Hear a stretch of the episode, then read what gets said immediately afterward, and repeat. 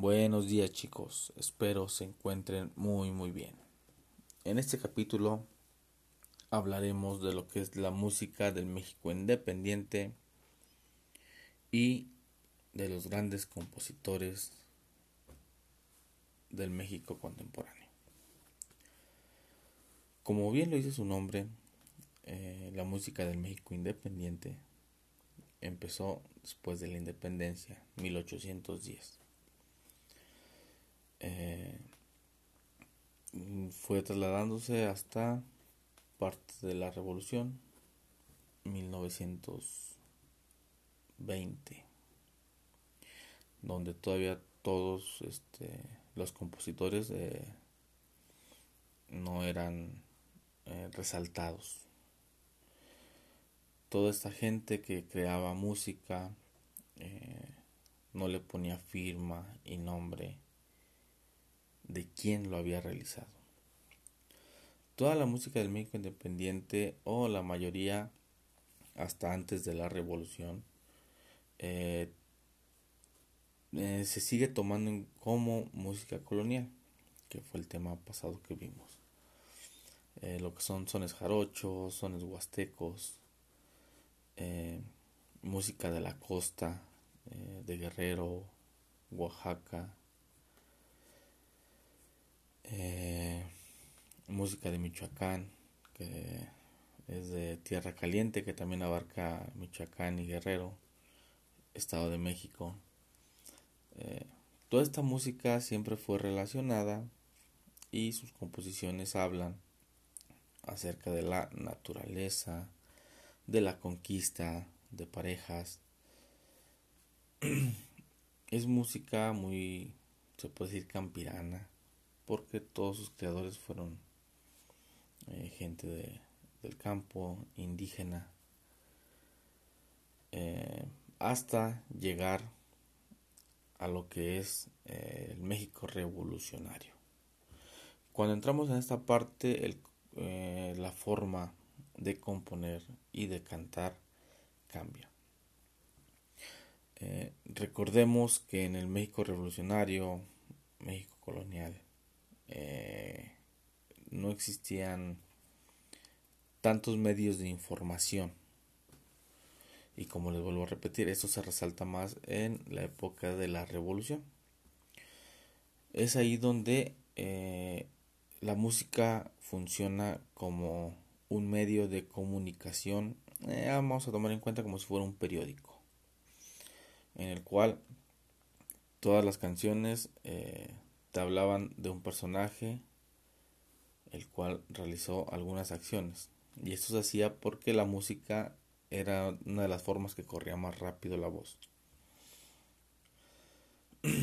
Eh, por si podemos tomar en cuenta la canción de la Adelita. Si Adelita se fuera con otro. Eh, esa música, eh, por si la cantaban, vamos a poner un ejemplo en Chihuahua y a la semana ya la estaban cantando en San Luis Potosí, por ejemplo. Entonces era la forma en que más rápido corría eh, la voz eh, eh, en vez de un periódico, porque ya existían ese tipo de material, pero no era tanta su, su, difusión o las noticias de otros estados no, no corrían a otros lugares. Después de ahí, después de la revolución, es donde empieza eh, a destacarse los personajes, los grandes compositores, o más bien, empiezan a ponerle firma y nombre a, a sus letras. Y uno de esos grandes compositores es un músico que se llama Juan Pablo Moncayo. Todos hemos escuchado este guapango que se llama guapango de Moncayo, el, cual está hecho y estructurado con sones jarochos. Son varios los sones jarochos que él junta en su canción o en su música, porque no canta. Eh, y hace esta gran composición. Es uno de los primeros que se reconoció a nivel mundial. Entre ellos existen eh, otros músicos, Carlos Chávez, Julián Carrillo, Julián Carrillo muy destacado por su sonido 13. Después de aquí viene el bombardeo de, compositores. Eh, a lo mejor no los conocemos a ellos como eh, escritores de esa canción, pero sí hemos escuchado su música con otros intérpretes. ¿Cuál es la diferencia entre un intérprete y un compositor? El intérprete solamente se dedica a cantar, lo que el compositor realiza, las letras de las canciones. Eh, vamos a mencionar algunos y con algunas canciones. Eh, podremos nombrar a Luis Alca perdón, Luis Alcaraz eh, con su canción de Bonita, que es una de las más eh, reconocidas. También podemos nombrar a Roberto Cantoral con la canción de El Triste, El Reloj, La Barca. podemos mencionar también a Álvaro Carrillo eh, con su canción de Amor mío, Luz de Luna, El Andariego, que le hemos escuchado con, con otros artistas.